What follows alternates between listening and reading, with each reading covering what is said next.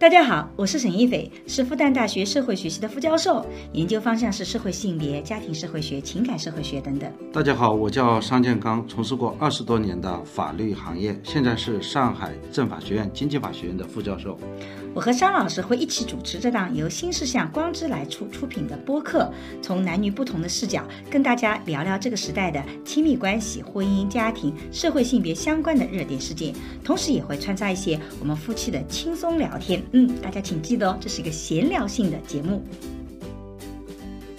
呃，发疯文学呢有一个呃，ChatGPT 给它的定义啊，它是独特的、离经叛道的。非传统 一种思维方式，它通过一种不规则的叙事结构、离散的文字和语言、非线性的叙事方式来表达思想和情感。我在想，可能就是因为我们今天这个社会是不是给年轻人的压力和焦虑实在太多了，以至于大家都处在一种相对歇斯底里的这个。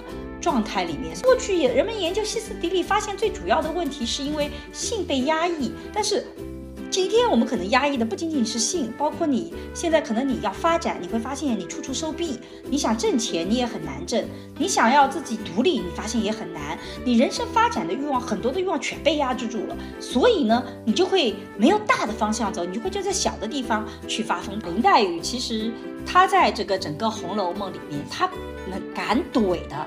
她也只是怼贾宝玉和薛宝钗，因为薛宝钗是非常宽容的一个人，林贾宝玉是爱他的，所以林黛玉有的时候愿意去怼这些人，其实大抵是知道你们是会宽容我的，所以他是知道这个边界的。所以有的时候我们愿意去怼别人，很多时候是我们知道，一种是知道对方爱我们，一种是我们知道对方比我们弱，他拿我们没办法。嗯，大家好，我是沈一斐。大家好，我是商建刚。我们现在有点发疯，连这个开场白都忘了。开场白都忘讲了。因为今天我们是聊发疯文学，结果我们已经聊了二十分钟了。我们三老师突然发现他没有录音，然后我们只好从头开始。结果我还没发疯呢，他就发疯了。是很人很容易发疯。你没有发疯，你还是保持了你的涵养。你只是有一点点小小的生气，但你没有批评任何一个人，你只是对自己很生气。这不叫发疯文学。发疯文学的一个核心点，它就在于说，我们在过去中国人，我们讲究涵养，我们希望别人对我们有什么不好的时候，我们能够表示的非常的有有有涵养有。道德感，所以我们不会直接发出来。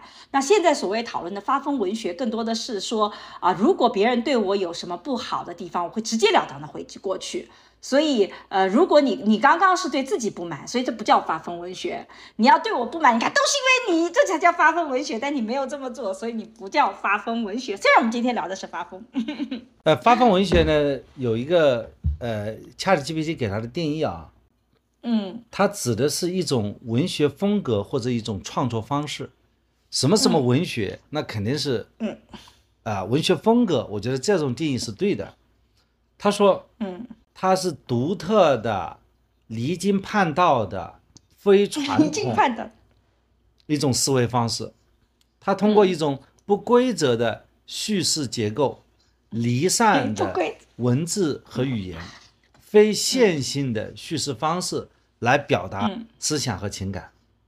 嗯，那么我觉得这样呢，实际上是讲到了发疯文学的这样一个特点了。它首先，它是一种非传统的思维方式。我举几个例子啊，我们看看。嗯，首先了解一下。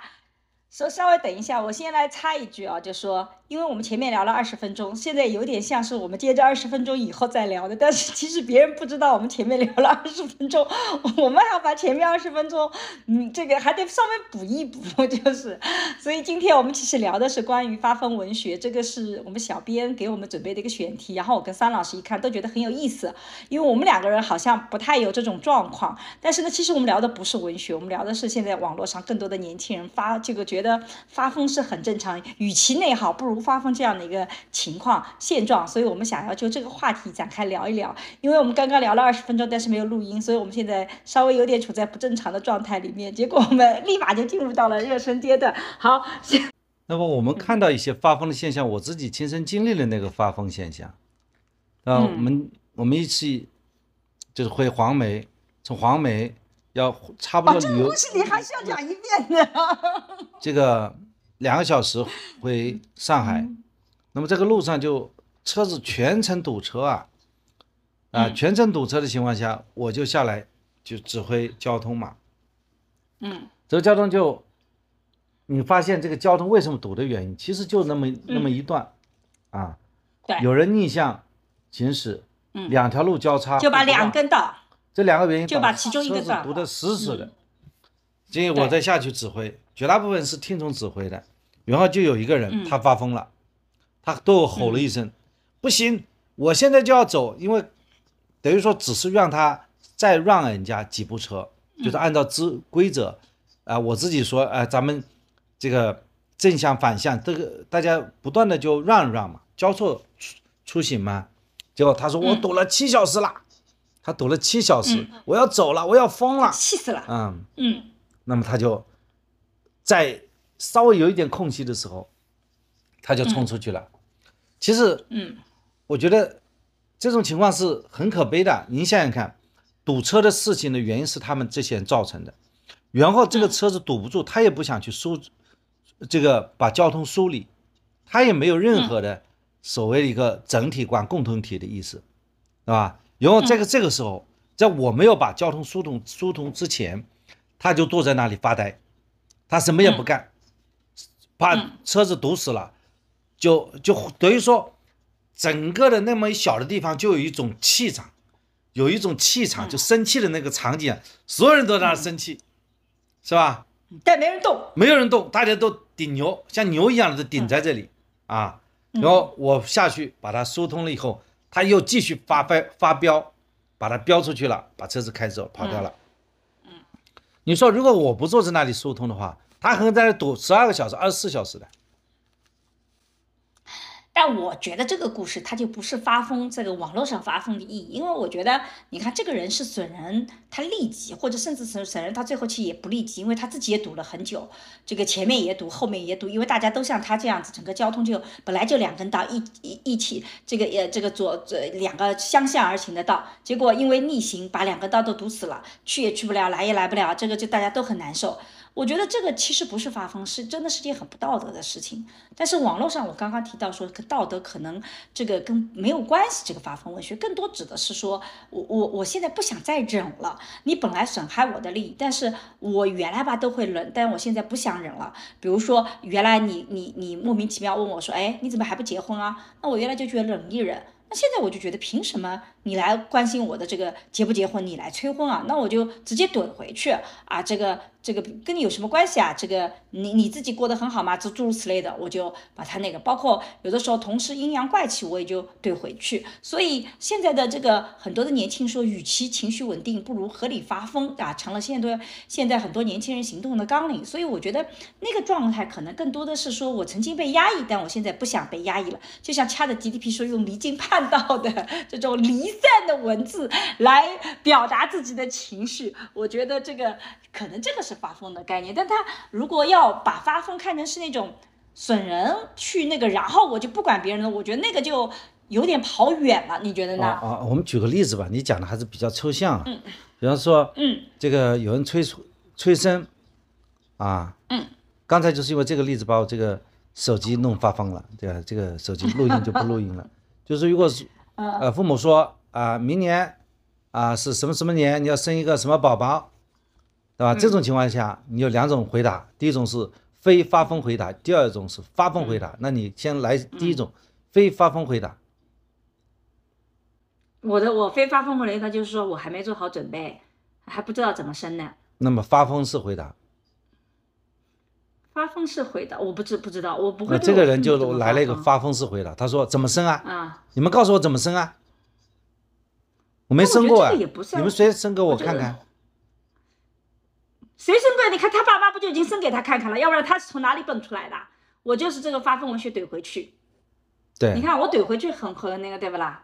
我不仅生给你看了吗？要不然你怎么来的？你看我哦怼回去了。啊，他父母也发疯了。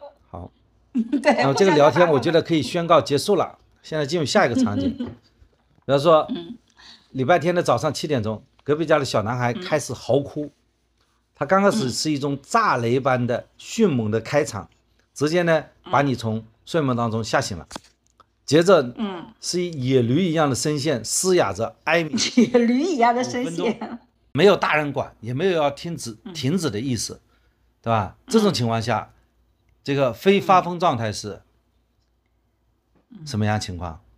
如果你碰到这种情况怎么办？非发疯的状态，我一定忍一忍，因为小孩子吧，就是七七点钟，这个是很正常的。那你抱着被子去睡觉是吧？邻里之间就是有的时候很难免的，有的时候我们自己也会有影响到别人的时候，也有别人影响到我自己的时候，那你还能怎么样呢？就就得稍微。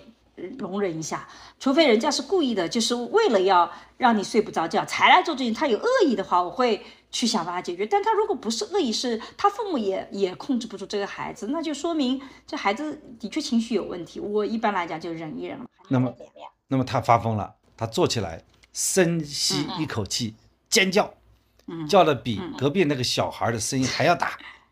他不嘶哑，他主打一个尖锐、犀利。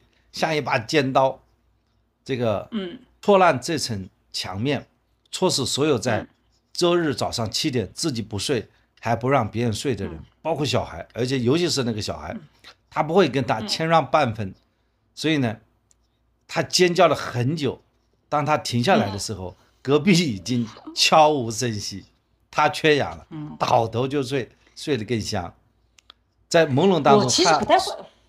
我觉得这个的确是个典型的发疯的状态，就是用离经叛道的非常规的方式去表达自己的情绪，嗯，有的时候是真有效，因为你会把别人给吓唬住了。就像你突然间在路上，你你尖叫，其实旁边的人就一定是把路都给你让出来，因为你如果很拥挤的地方，你突然间撒泼，你突然尖叫，那肯定大家把路都给你让出来，因为不知道你是什么状况。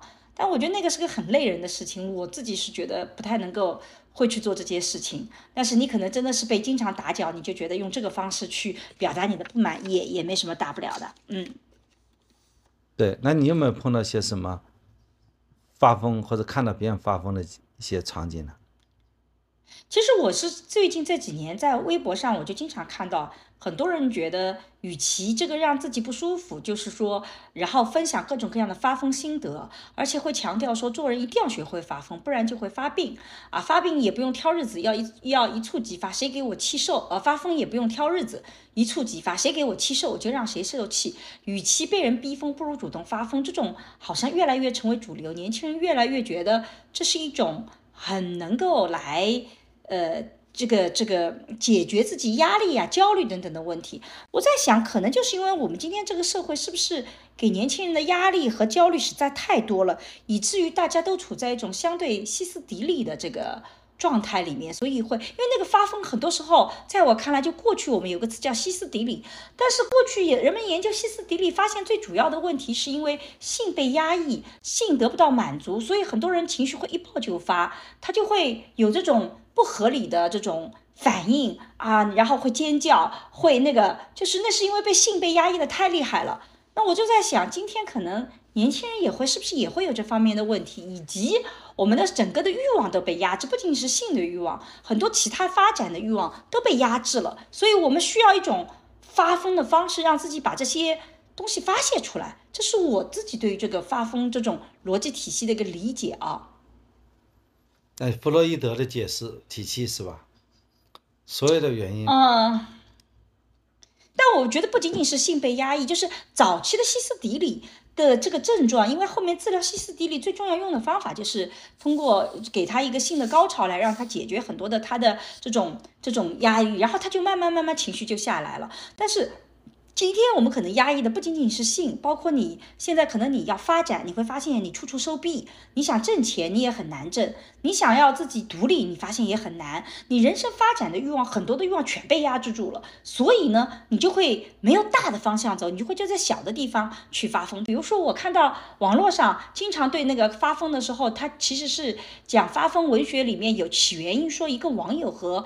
客服协商退款多次未果，然后呢，他就给客服发了一段抓狂的话啊，然后就说什么我就看都看不懂哦，他没有标点符号，没有那个的，就是什么谁在乎啊？笑死！当初说这句话的，我现在半夜睡不着，想当你不退款不处理起来，处理在乎的要命，好起来，我心里的怨气一下就上来，好狠的心呐，好狠的心呐，嗯，这这这种。然后呢，顾客发完这段话以后，客服立刻给他处理了退款。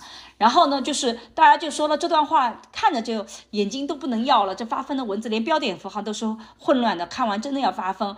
呃，我就觉得，嗯，所以大家就觉得说，哎，遇到难以解决的事情的时候，疯狂的输出一顿发疯文学，表现出无所畏惧的心态，啊，甩出六亲不认的样子，是真的有用。那我也自己在怀疑是不是真的有用啊？因为我们自己也有客服，我们有的时候觉得有些客服也真真的是很不讲道理。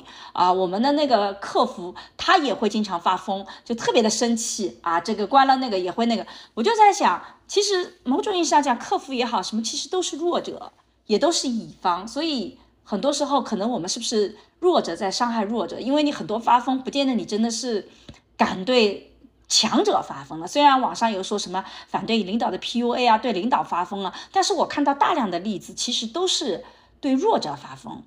就像刚刚对七岁的孩子，那七岁的孩子就是个弱者呀。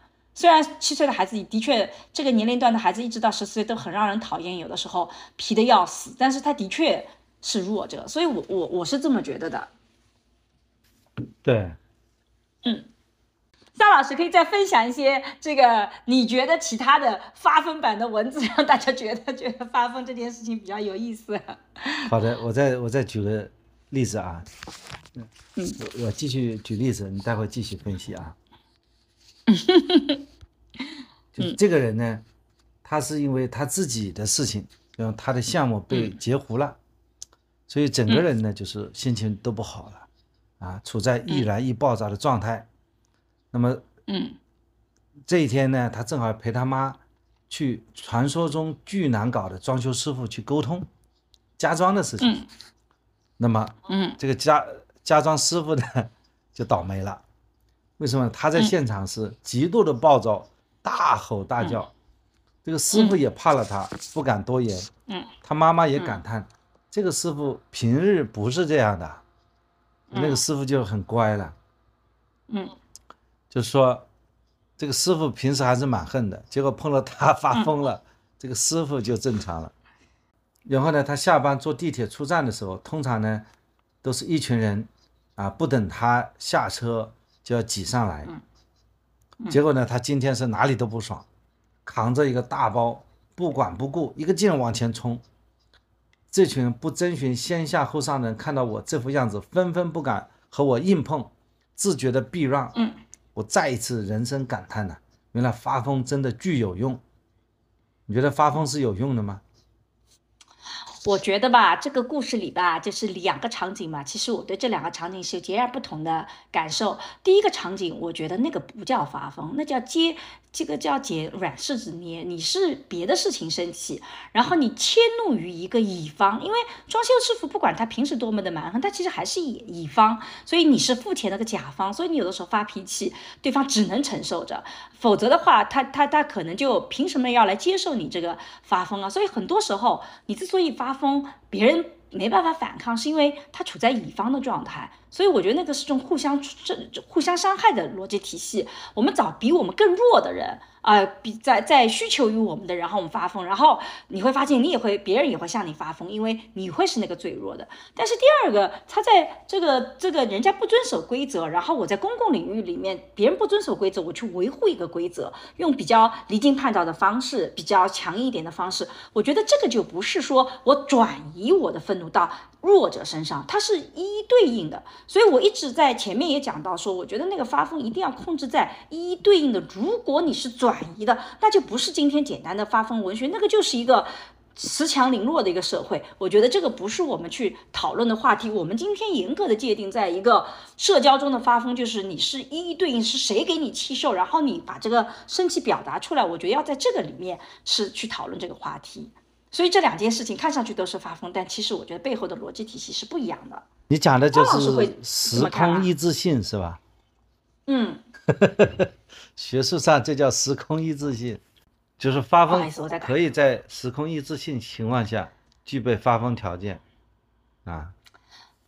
但总体上我也不支持发疯，因为我一直觉得发疯它不解决问题，表面上你占了一些优势，很多时候不过就是针对这种客客服啊，这种本身就是弱势的，你就能够解决一些问题，否则的话你。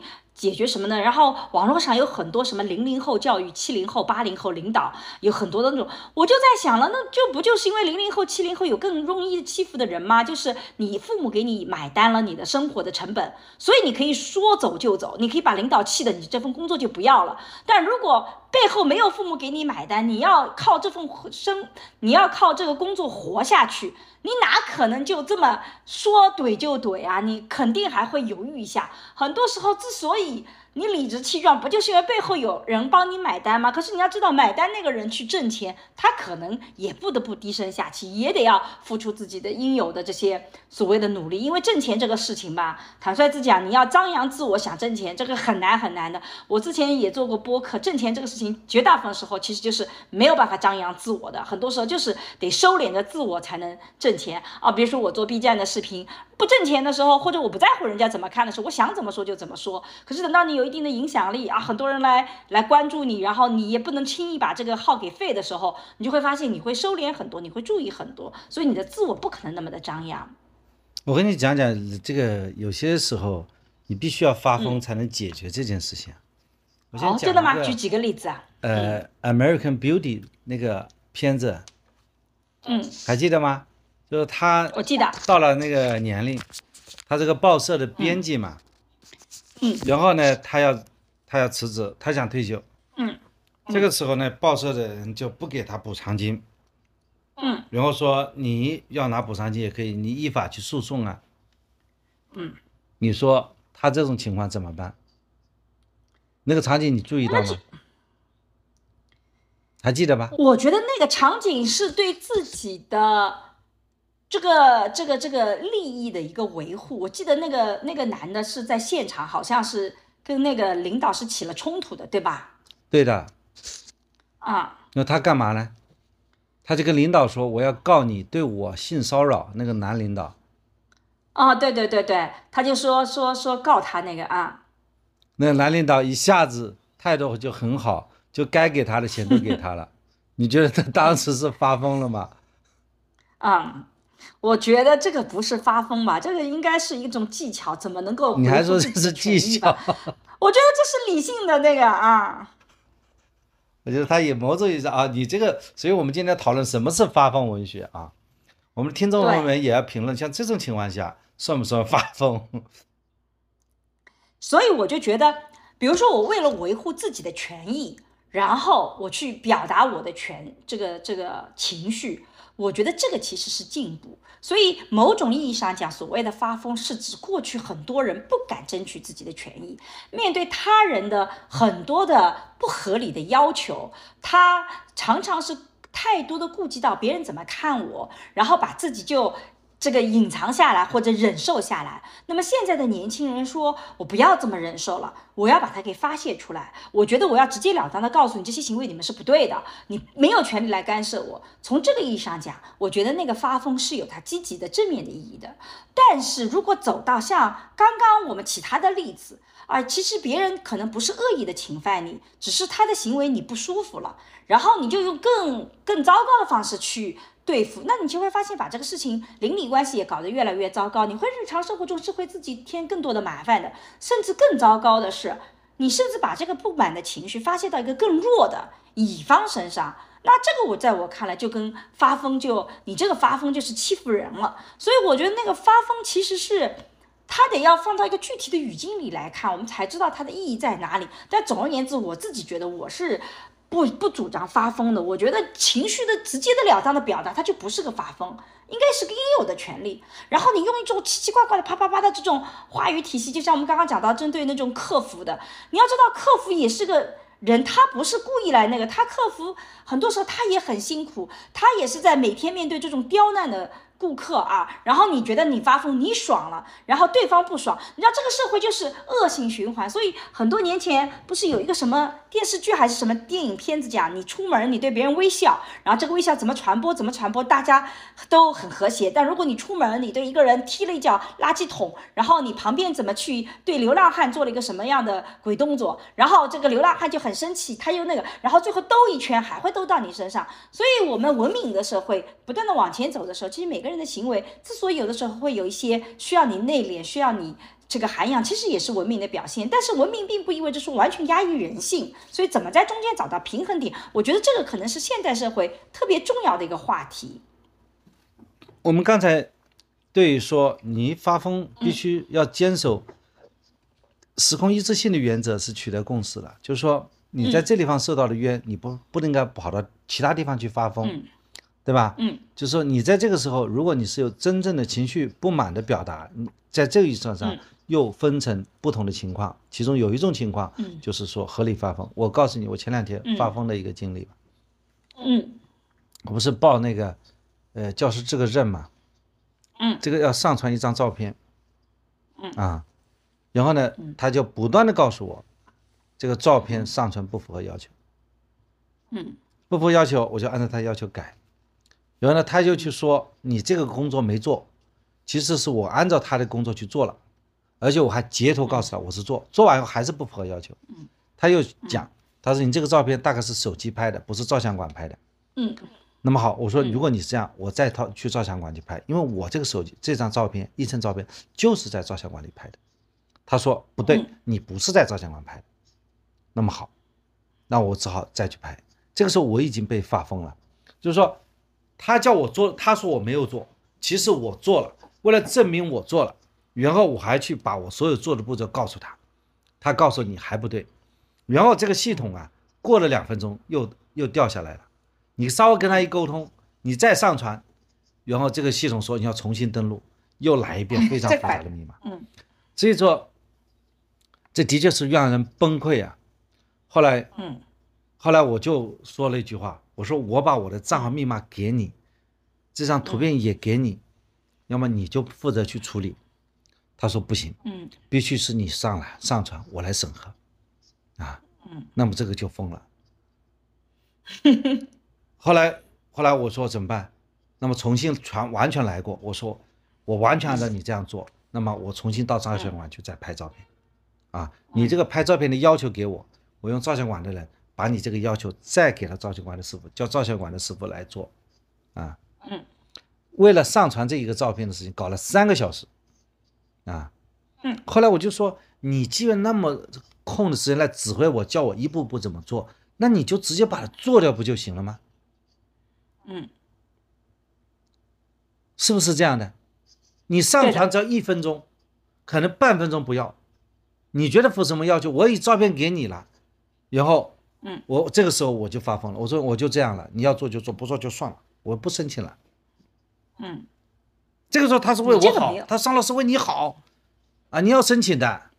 我说我我就申请不通过，我该按照你做的该做的都做了呀。为了这个事，我已经三个小时花在这里啊。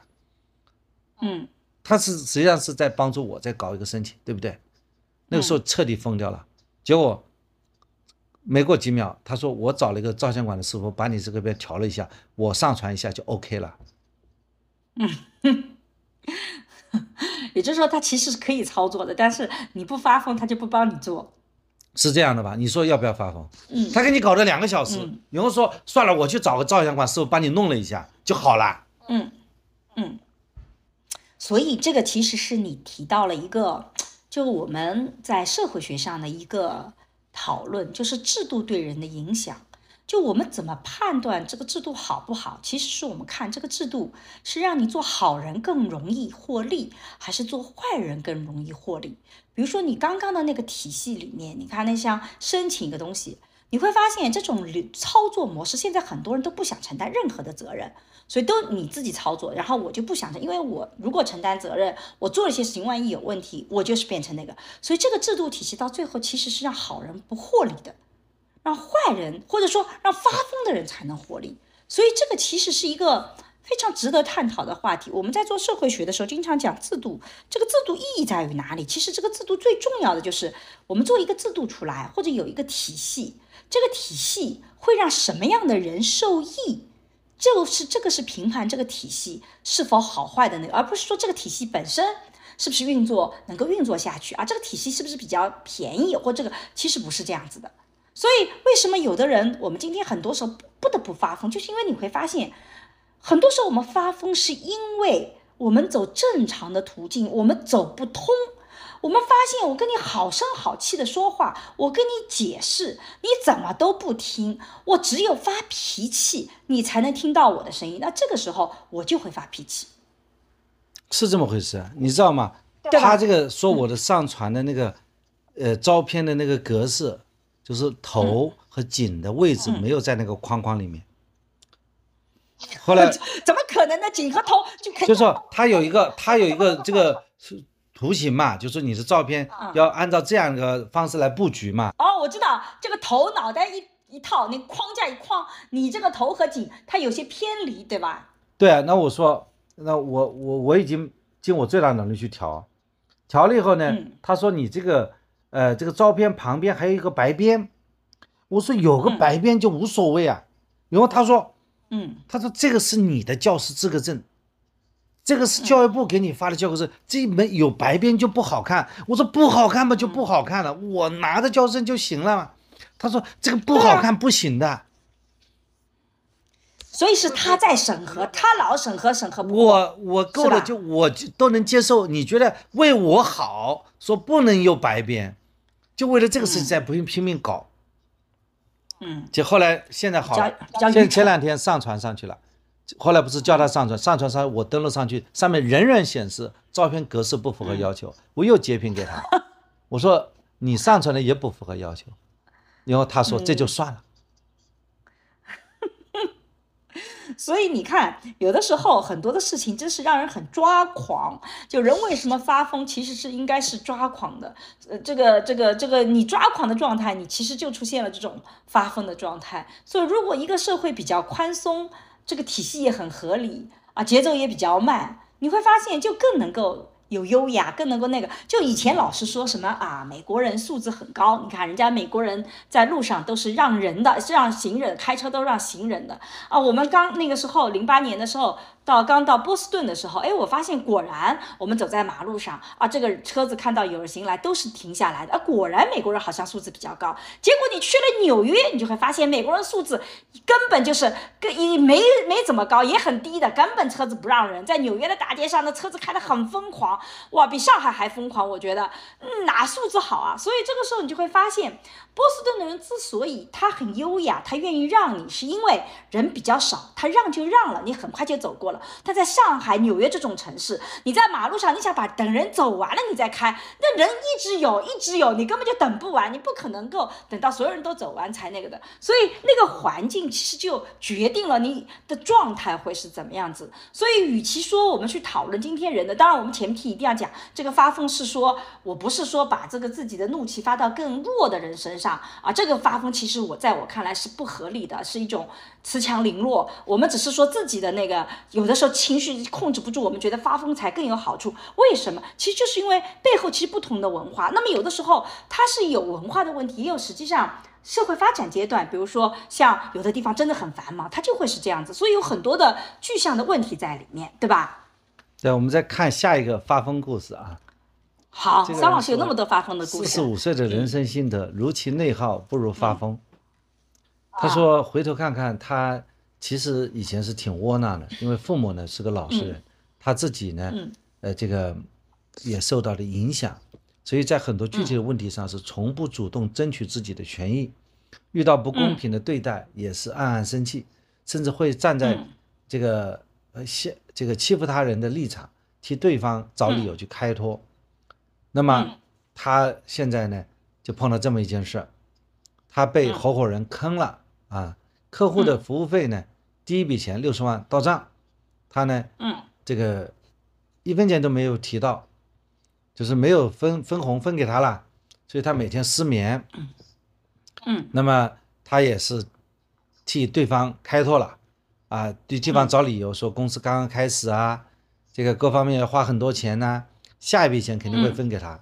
结果呢，到了第二季度，第二笔的二六十万也到账了。结果呢，对方拿这个钱去买车了，这个呃人也很膨胀啊，跟他说话呢，这个这个这个音调拉的老长啊，所以呢，这个时候他呢一宿没睡啊，他干了一件发疯的事。他一天一大早就冲到他合伙人的办公室，说：“我今天如果看不到钱，我就会让客户知道你是个什么样的人，啊，这样他合伙人一下子就慌了，就把该分给他的钱呢就分给他。那么从自从这一次啊教训了他以后，这个合伙人以后啊，他合伙人就老实了，嗯，那这样的话该给他的钱就给他了啊，从此以后啊，他。”遇到一些不爽的事情，他通过这个事情，他吸取了经验嘛。他遇到不不爽的事情，拍桌子就干啊。他他这个是个女同志啊，她以前觉得自己是个女性啊，身体不行怕吃亏，但后来发现，当你豁出去的时候，别人就怕你啊，对你好的不得了啊。所以他的总结啊，就是你要分析对方，只要有在乎的点，有软当啊，你呢对这一点表现的不在乎。那么对方就输了，所以中年人为啥憋屈啊？因为上有老下有小，在乎的太多。对啊，嗯，所以呢，他一路啊就是爽了很多年，呃，嗯，就是一直支持到呃最近啊，他是接触，嗯啊这个呃这个什么这各呃各种思想啊，觉得众生皆苦啊，开始有点的慈悲心理啊，自我反省了。开始变得温和很多，啊，能够呃包容了啊，觉得自己境界高了，啊，所以呢，他的总结是，啊，如其呃内耗啊，不如发疯，啊，发疯还有一个好处，当你不够强大又有一些资源的时候，啊，很多人想你从这里得到好处，发疯可以让很多人不敢这么去做，啊，所以呢，这个。就是他的一个总结，就该发疯。他讲这个发疯，我们通常讲应该是发飙嘛，该发飙时要发飙，不要忍着。嗯，对，我觉得这个其实是，嗯，就是呃，就是其实发飙、发疯，或者是争取自己的正当权益，用什么方式，其实它真的就是个程度。我觉得这个“发疯”这个词，它其实比较麻烦的就是个程度。比如说，你如果完全不讲道理，本来就。不应该你拿的，你也想去分一分，然后你发疯拿到好处，跟你本来就是应该你拿的，然后你通过据理力争拿到自己的好处，这两种行为都可以看成是发疯，但是背后的本质属性是很不一样的。所以，嗯，有的时候我觉得我我妈有的时候跟我讲这个小时候教育我，我觉得是特别有道理的。我妈说，如果你讲你是站在理上的。你就可以强硬一点，因为你首先把自己的理给理明白了。但如果你没有站在理上，你就不能无理取闹，你就得要这个更软一点。或者有的时候这个理不清楚，那我们就需要好好来说话，把这个理给理理清楚。但这个理道理的理已经搞清楚了，权益也搞明白了，你还欺负我，我就可以硬气一点点。我觉得这个逻辑是有道理的。就是说，但很多人的时候麻烦的就在于说，公说公有理，婆说婆有理，每个人都觉得自己很有理，所以我们就很容易吵架。两个都发疯的人就就就就是吵架嘛，对吧？你也不让我，我也不让你，就那个。但是像刚刚那位女性所其实讲的就是女性如何跳出自己被社会所规训的温柔的那个框，在自己该有的权益的时候，你应该勇敢的去争取自己的权益。我觉得这跟跟发疯其实还不一样，因为这是你应有的权利。而不是说像三老师第一开始说的，这个男的发疯就是本来就不应该逆行，他逆行了，他还自己在那边发飙，这个发疯就不是你的权利啊，你凭什么呀？但是是你的权利，你其实是可以用比较坚定的态度要求对方来做到，这个时候不需要有所畏惧。我觉得这个其实某种意义上是勇敢呀，他不是发疯啊，你觉得呢？对，就是刚才那个人很可能就是性格。可能就比较比较泼辣，就是泼辣、刚烈吧。但他讲的都是道理啊，所以呢，往往这样的人呢，呃，还反而有很多的小跟班儿啊。对，就敢说敢做嘛。对，就是这样的一个人，雷厉风行嘛。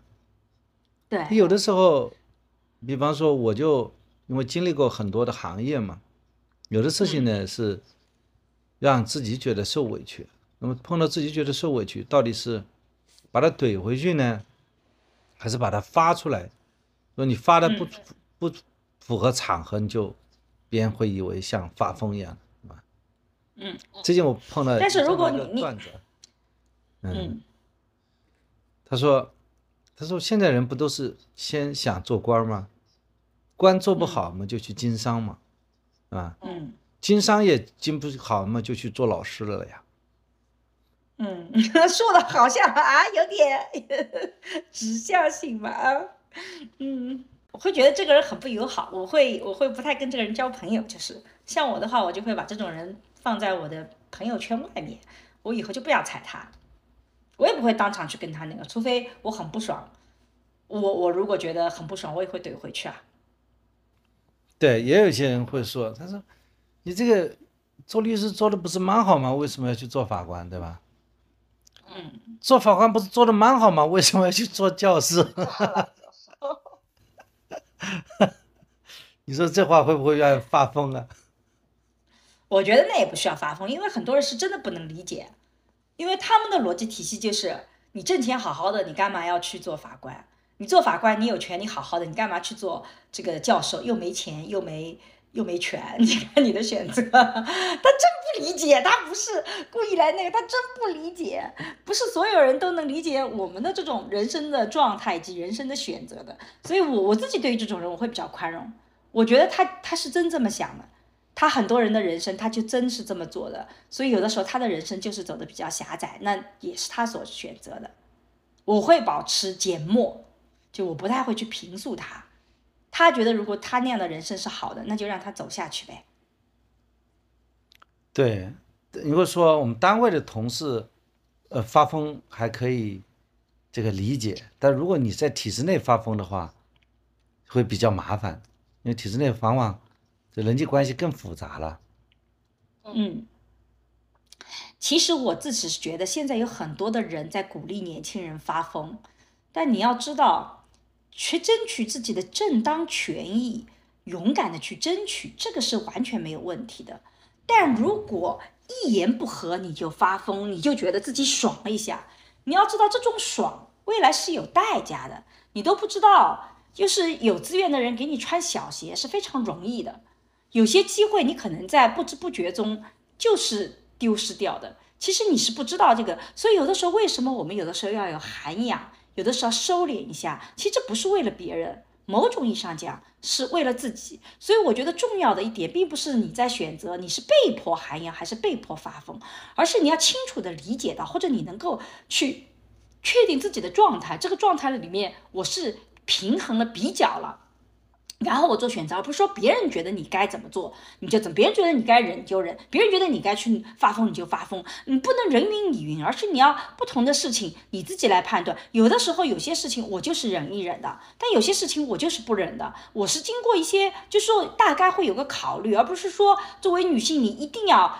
这个很温婉，所以你就那个，比如有人插队，我就会很默，我就会跑跑出来，一定是跟他。吵架的，我们三老师以前特别不适应，对吧？我我看到那种很很很 很高大的人，很强壮的人，对吧？你对的是陌生人，又不是同事，又不是体制内的。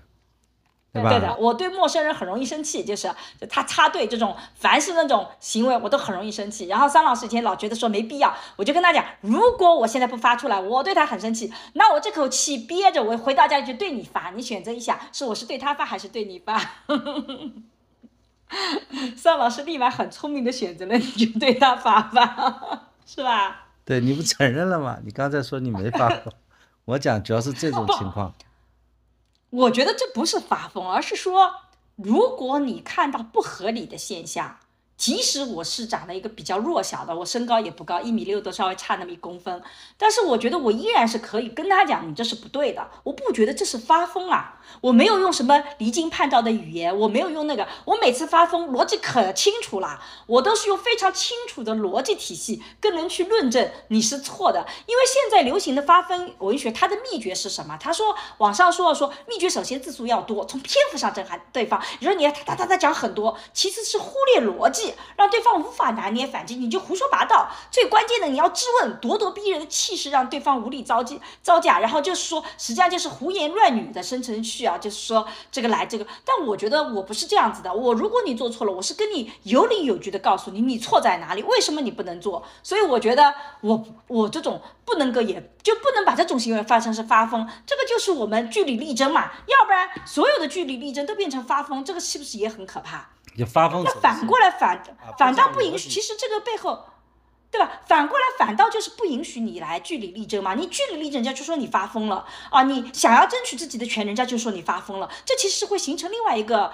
污名化，实际上很多时候我们没有发疯，我是据理力争的。我告诉你错在哪里。就像我们上次播客也讲过的，有一个人占了我的车位，是我们家自己的固定车位，他死活不肯让啊，让的时候还特别的那个，然后还说我态度不好，我立马就很微笑的跟着下降，我就微笑的骂了他一句，我态度和好了，我微笑你还要怎么样，对吧？嗯，人家对方就很，对，所以我觉得这个，这。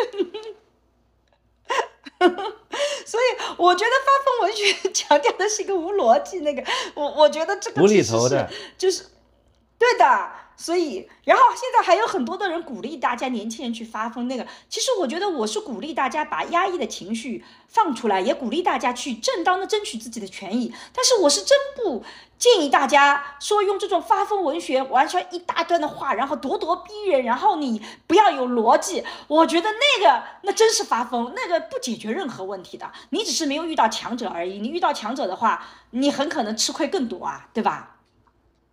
对。你也只是敢对客服啊这种，嗯，你妈爸、你爸妈这种，你你亲戚啊那种，人家没办法跟你撕破脸的人，你你敢这么做？你真的敢对那种三大五粗的那种，这个这个这这社会上的这种人，你敢去这么做吗？你很多时候就不敢了。所以有的时候我们要清醒的认识到，有的时候我们可能就是恃强凌弱了，我们就捡软柿子捏了，然后我们去发疯了。我觉得是这样子的。但是如果你正当的权益你都不敢争取的话，那就不是发疯的问题啊，对吧？其实我们。刚才聊了这么久，其实让我理解了什么是发疯文学。发疯文学 就是首先表现出来不讲逻辑、离经叛道，对吧？而不是非常思路清晰的来争取权利，对吧？对。第二呢，就发疯的对象应该要和这个发疯的原因要保持时空一致性，啊，就是说什么事儿让你发疯，那你就发给谁，你不能是在这个地方让你。沮丧跑到另外一个地方发疯，那也不是。但是网络上很多的发疯都是都是这个事情是他就是发到发到另外一个地方去的，他们把这个看成是发疯，我觉得这是不对的。哦，那个那个那那个也属于发疯文学了，就是你在这个地方是碰到的受到的气，在那个地方发出来，这也算发疯文学的范畴是吧？对对对。啊，那么是呃发疯文学有没有一些这个？经典的京剧呢，我这里有读了几段啊，你看看啊，你读几段京剧，嗯，我感觉我是真的疯了，我他我躺在床上愤怒，我洗澡会愤怒，出门会愤怒，走路会愤怒，我真的觉得自己像中了邪一样。这世界上那么多快乐，为什么没有一个属于我的？啊，这个属于发疯文学是吧？我觉得他用一种排比句，简单的排比宣泄自己的情操啊。对，好像而且好像没有那种。那种、那种、那种，他都没有指向性，他没有指向性，他就是很生气。嗯，对，还有一些朋友圈的发疯版的文学，啊，你成天发这些有什么意思？其实我以前很喜欢你的朋友圈，真的。现在你发这些内容，想给大家带来什么样的理念？以后别发这些东西了。你知道我想看什么？但是我觉得像这种发疯文学吧，我就觉得特别的，就是。没有价值，就是第一个朋友圈，你是可以选择不看别人的朋友圈的，你是有这个选择的。我觉得所有人做事情，所谓的成人的独立的一个个体，你一定要知道，我们其实没有权利对别人说你应该做什么和你不应该做什么。你能做的只是你自己选择，我做什么或不做什么。如果你这个人的朋友圈你很不喜欢他，你就选择不看他的朋友圈就可以了嘛。你不希望把自己的朋友圈给他看，你选择不给他看就可以了嘛？你凭什么说要求别人去说什么发什么朋友圈应该发什么？这个是一个觊觎的一个一个行为，就是他他越权了，你没有这个权利那个的。所以发疯并不意味着每个人有去指挥别人或指导别人或者伤害别人的权利呀。我觉得这是没有的。如果这样的话，大家就是冤冤相报何时了嘞，对吧？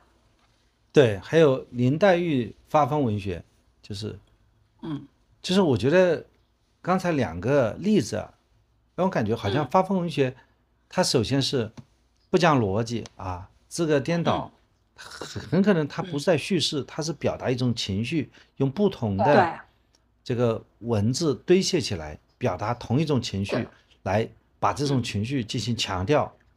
比方说，你大抵是倦了，今。回我这般敷衍，啊，这会是连跪累了，方想起我来了。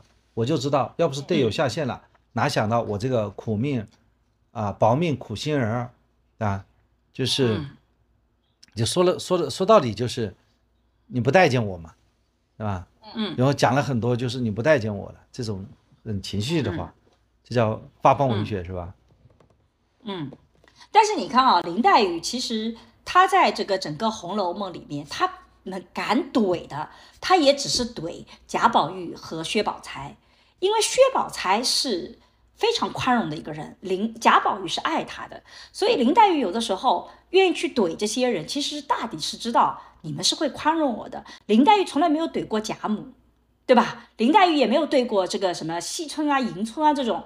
几个村的他也不会去怼，所以他是知道这个边界的。所以有的时候我们愿意去怼别人，很多时候是我们知道一种是知道对方爱我们啊，就像桑老师经常怼我啊，我也经常怼桑老师，因为我们知道对方你看不惯我，你也拿我没没怎么办法，对吧？你你拿我怎么办呢？我就怼怼你了，你就怼怼我了，那我们怎么办呢？又不能说你怼我两句我就不跟你过了。所以我们知道对方是能宽容的，还有一种是我们知道对方比我们弱。他拿我们没办法，所以大部分时候是这样子的。我我自己是觉得，很多时候那个怼，其实我那个都是这样子的。发疯一次，常常你发疯的，你会发现他针对那个人啊，常常就是哎呀，就就是那个真的，要么就是爱你的，要么就是比你弱的，要么就是有求于你的。像这种呃这个装修工，他有求于你，他没办法。所以我自己是觉得，对于这种发疯，我其实不太不太赞成。嗯，就是说你不管。跟你的领导发疯，不敢跟你的老板发疯，是吧？但是你只是对弱者发疯啊，或者说对那些你你对你好、真的爱你的人发疯，对你好的人发疯。所以发疯，它不是一个情绪问题，发疯是一个决策，是吧？对的，而且很多人发疯是对陌生人发疯，就是对那些不认识的人陌生啊。对我，我我发疯，我没有发疯过。我一直讲我没有发疯过，我是据理力争啊。你因为你不符合发疯的，我有逻辑的，就就是缺乏逻辑。嗯，对啊，我我我没有说我动不动就精神，而且我觉得现在是很有意思的是，你看啊，现在大家都希望找一个配偶是情绪稳定的，我们希望身边的圈子都是情绪稳定、温和而坚定。我们希望。对我们希望身边的人都是情绪稳定的，因为我们觉得这是我们最舒服的生存状态。但是我们却自己却觉得是发疯是可以的。你看，我们对自己和对他人是如此的双标，我们对别人的要求特别高，对自己要求特别低。我经常说，其实对自己是要有道德的要求，要求自己，你要自己要有高的道德。但你对他人是法律的要求，就他没违法，你就得接受。现在我们都反过来，对自己是法律的要求，我又没有违法啊，我想怎么样就怎么样。但对方是道德的要求，你要做到怎么好。我才觉得是可以接受的，所以我觉得这个其实是有问题的。所以情绪稳定其实更多是对自己的要求，我怎么能够调整我的情绪，不要让我的情绪影响到对方。但是别人，我们对别人的情绪，我们其实是去理解他啊，原来是什么事情发生了，所以你有这个情绪。我们现在都反过来了，我们希望别人都情绪稳定，但我发疯是很正常的，我就应该是要发疯的。对，刚才讲了这个发疯文学的定义啊，还有。第二部分讲了发疯文学的表现形式啊，我们总结一下，发疯文学它大概有什么样的一种表现形式？比方说，它的字数上要很多啊，从篇幅上要震慑对方。第二呢，要忽略逻辑啊，让对方无法拿捏反击啊。这这我刚刚不讲过了吗？是要质问啊，营造出咄咄逼人的气势，让对方无法招架，只能投降。所以有人是还是制造出了胡言乱语生成器。的内涵多种发疯文学经典语录，可以一键生成、转载，嗯。啊，这样的话就不好好说话，演变成了一种社交的策略，废话文学、发疯文学，啊，在各种场景当中啊展开，就是面对朋友圈空洞的这个长篇大论，一句除了内容你说的都挺好，对吧？这样，但我就会觉得何必呀？你要不要看人家们就算了，你干嘛非得要去怼回人家呢？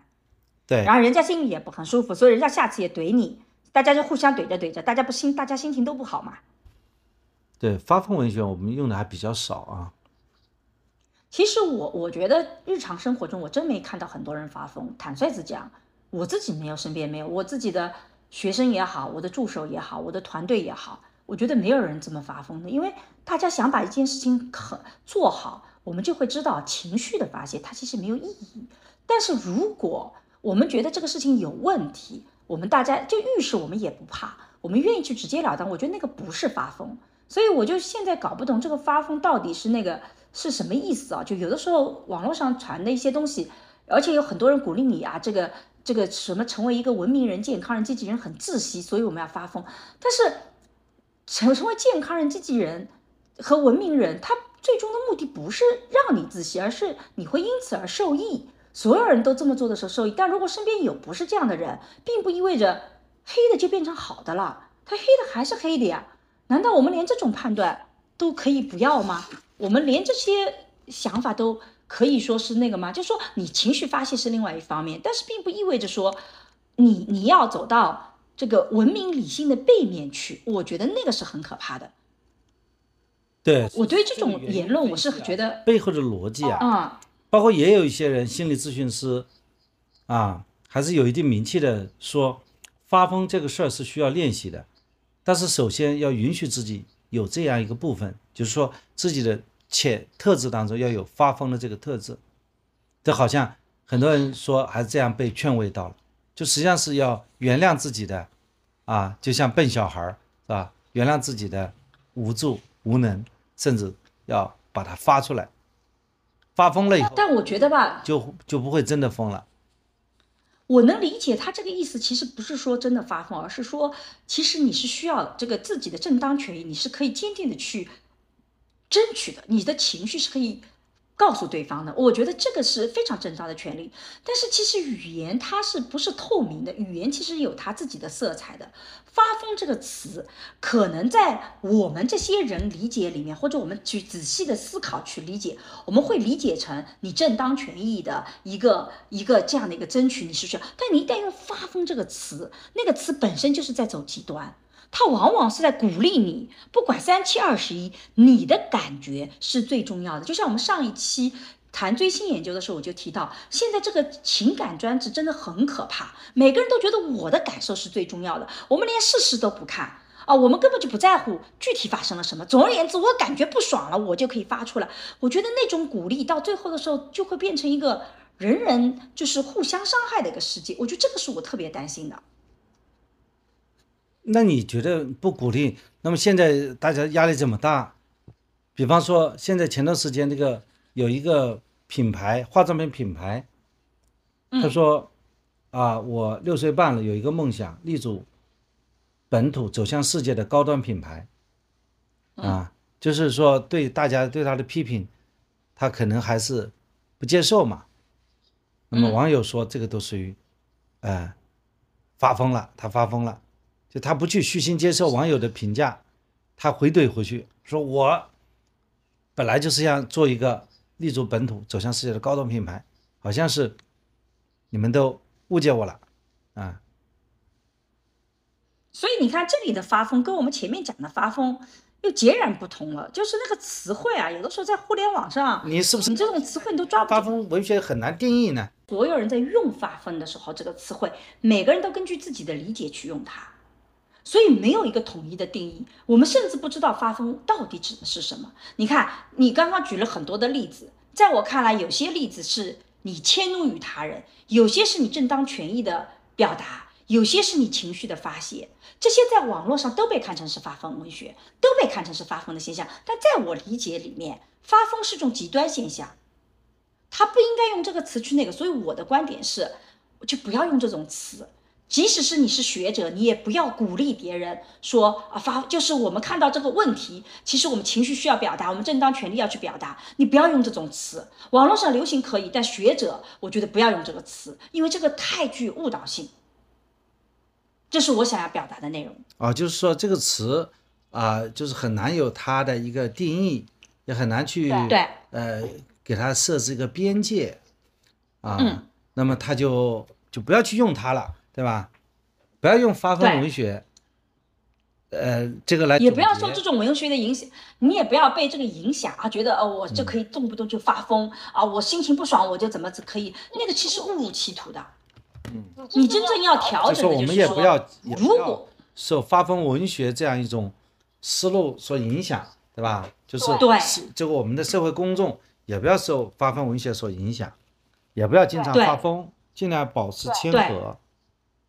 而且我觉得不是保持谦和，而是说发疯这个概念很容易使得我争取正当权益的时候，我态度不够好，也会被冠以发疯。这样子，我真正正当权利的争取也会被抹杀掉。所以像这样的词汇，文学这个词汇容易使得把一些正当的维权行为污名化，把它说是一种发疯。对，就像我们上一期谈到性缘脑，也是这个概念。网络上很多这种概念词汇，它其实出现最大的问题就是很容易把真正的问题都给抹杀掉，把一些正常的、把一些极端的，它混在了一个词汇里讲，然后把真正需要解决的问题就全部拿掉了，然后我们就一以蔽之，我发疯了，你发疯。我自己是觉得，像这样的词汇的之所以流行，它其实提醒我们在社会上，我们过去一些。太过于在乎他人的眼光来压抑自己的行为，这些其实是我们之前大家觉得是正常的。现在很多的年轻人开始反思，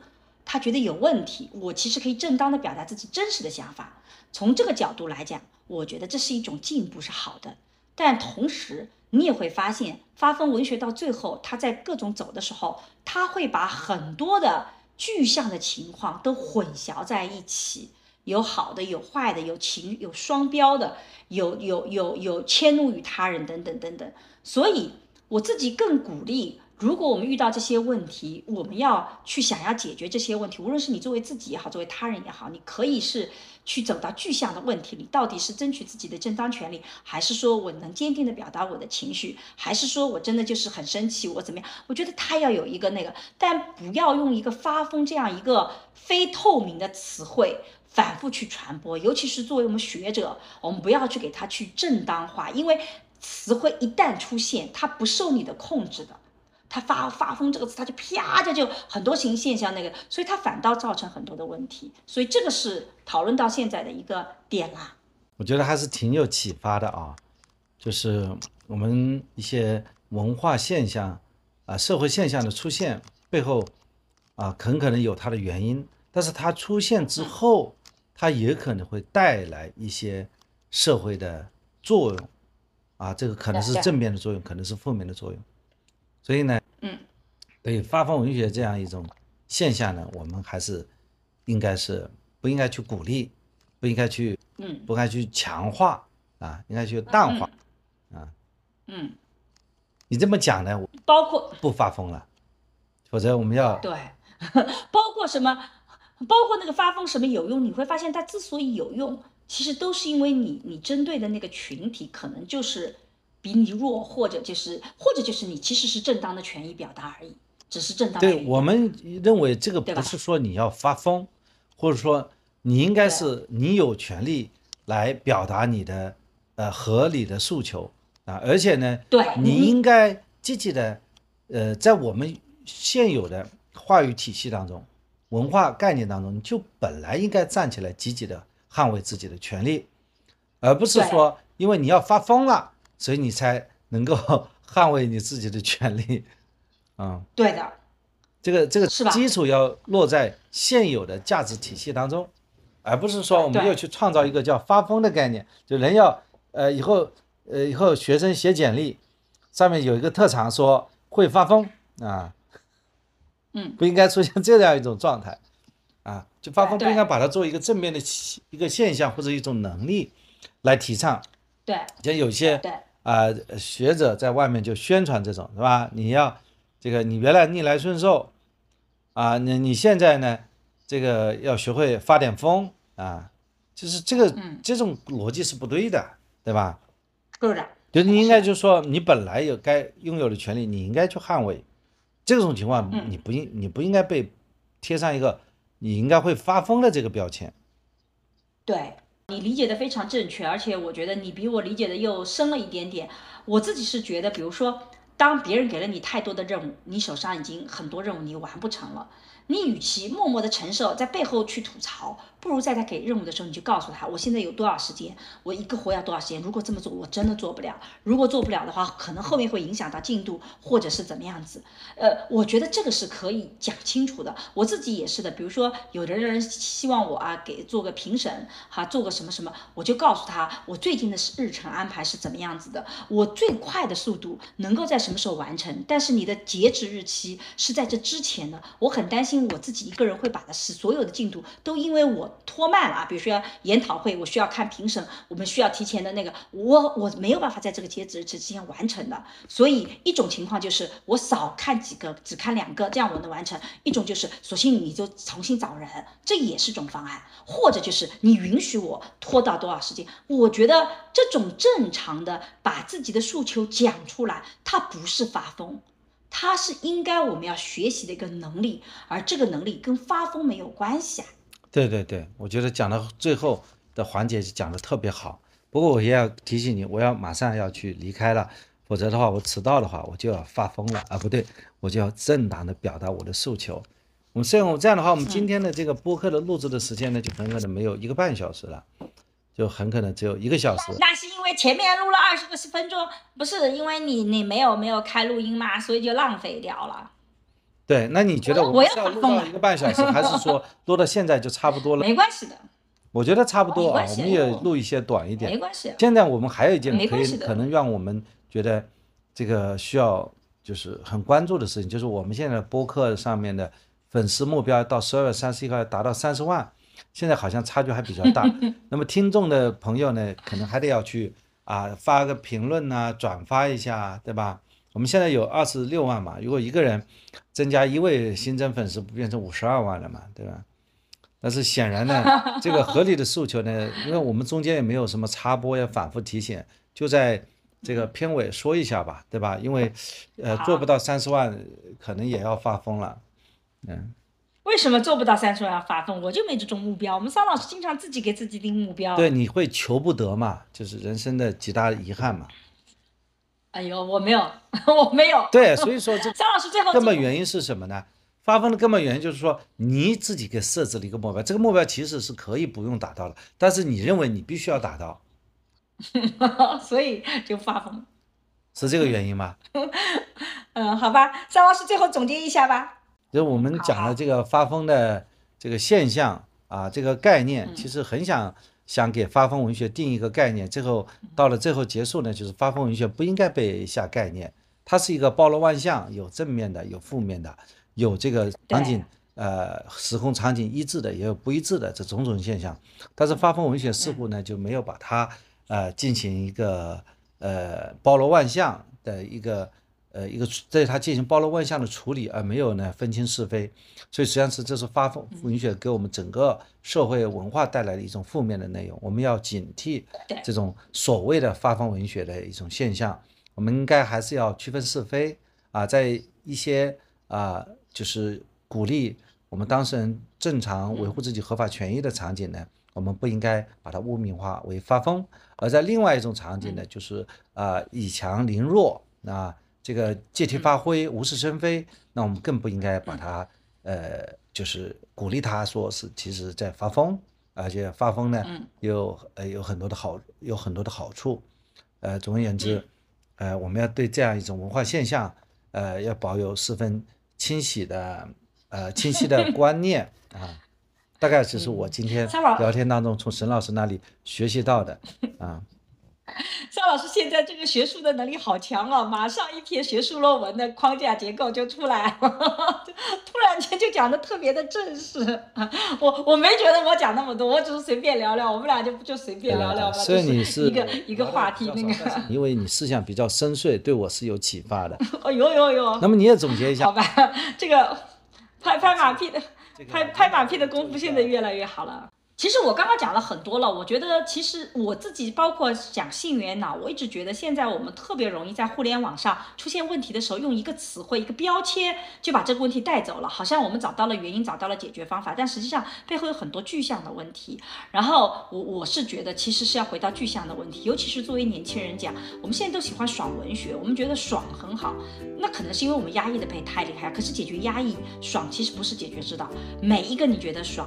在未来其实都是给你埋下隐患的，这是我们过来人的经验哦。就是说，嗯，其实真正要解决好问题，一定是你好我好大家好，就是找到好的解决方式，一定是双方都舒服的。只有一方爽，另外一方很受伤，他其实不解决问题，他是埋下隐患的。所以我还是鼓励大家说，我们应该要找到那种第三条道路，你好我好大家好的路。当然，作为社会学者，我们也在努力去不断探讨这个体制怎么能够让好。人更受益，怎么能够实现你好我好大家好，而不是说只有发疯，只有极端事件才能拿到好处？这是另外一个我们在一起努力的一个话题。我觉得，嗯，其实今天这个发疯的话题背后，其实是有很多非常现实的、很多的深刻的问题在的。以后有机会，我们可以跟桑老师再展开聊一聊。那今天就聊到这，谢谢大家。好，再见，拜拜。再见，拜拜。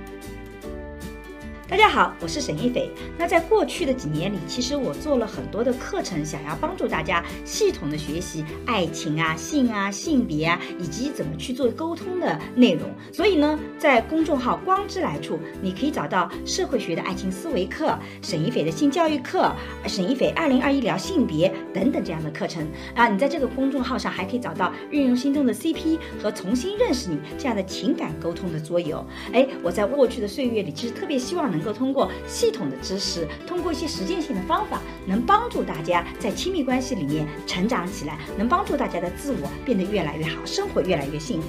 那么，如果大家想要了解一些诶有关家庭教育的相关视频和内容呢，可以在视频平台搜索沈一斐和桑建刚，我们一起来聊聊那些育儿难题。好了，今天的播客就到这里，谢谢你的收听，我们下期再见。下期再见。